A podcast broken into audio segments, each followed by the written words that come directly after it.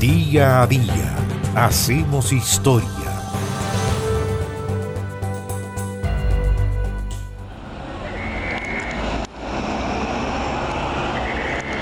A las cinco y media de la mañana del sábado 10 de febrero del año 2007 debutó el Transantiago, un nuevo sistema de transporte urbano para la región metropolitana que integraba, por supuesto, el metro con el transporte de superficie.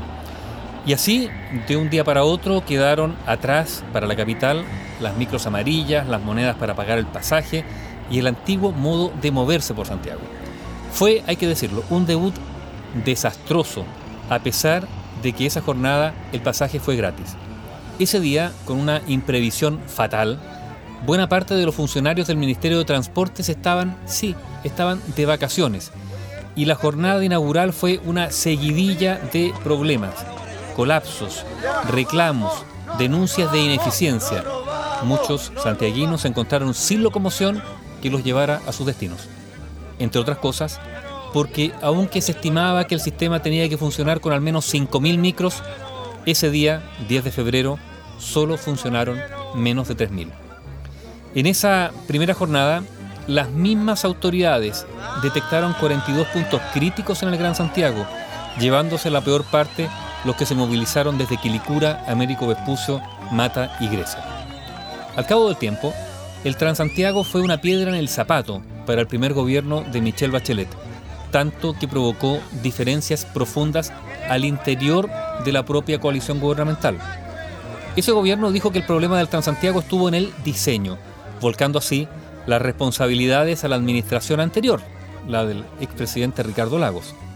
Pero el propio Lagos, pasado el tiempo, replicó que el problema estuvo en la implementación errada del Transantiago, sin inversiones básicas, o sea, responsabilizando al gobierno de Michelle Bachelet. El Transantiago es una eh, política mal diseñada y mal implementada.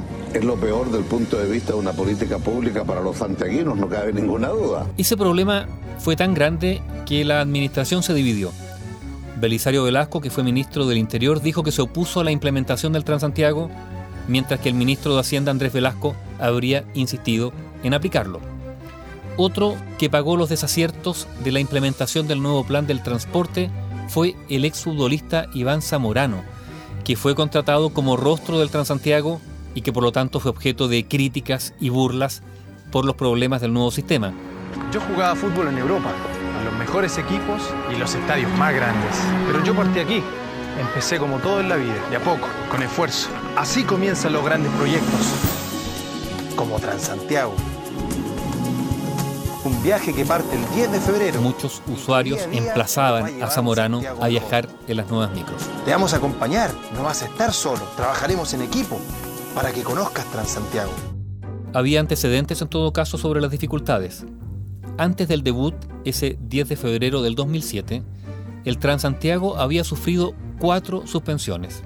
La última había sido el 2 de mayo del 2006, anunciada por el entonces ministro de Transportes, Sergio Espejo. ¿Cuáles fueron las razones de esos retrasos? Por ejemplo, que los operadores no habían implementado todavía los medios de pago que requería el nuevo sistema, no habían capacitado suficientemente a los choferes y además que la ciudadanía no contaba con la información adecuada.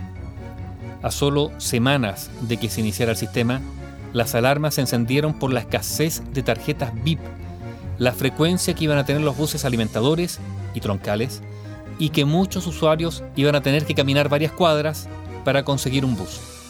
Era un cambio tecnológico, pero también un cambio de hábitos, y eso no había sido asumido por los santiaguinos.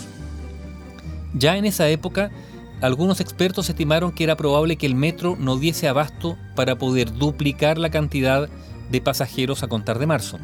Y a eso se sumaba además la delicada situación económica de algunas empresas de buses. El día anterior de la puesta en marcha, la salida de circulación de las micros amarillas, las antiguas micros, dejó a miles de personas simplemente sin locomoción debido a la escasez de buses que se produjo en la región metropolitana. Y no solo eso, a pocos días de la puesta en marcha, el sitio informativo de Internet no funcionaba correctamente e incluso los propios choferes no tenían claridad de sus nuevos recorridos. Sumando todos esos elementos, el debut del Transantiago, ese 10 de febrero del año 2007, fue simplemente caótico. Bio Bio, la radio con memoria.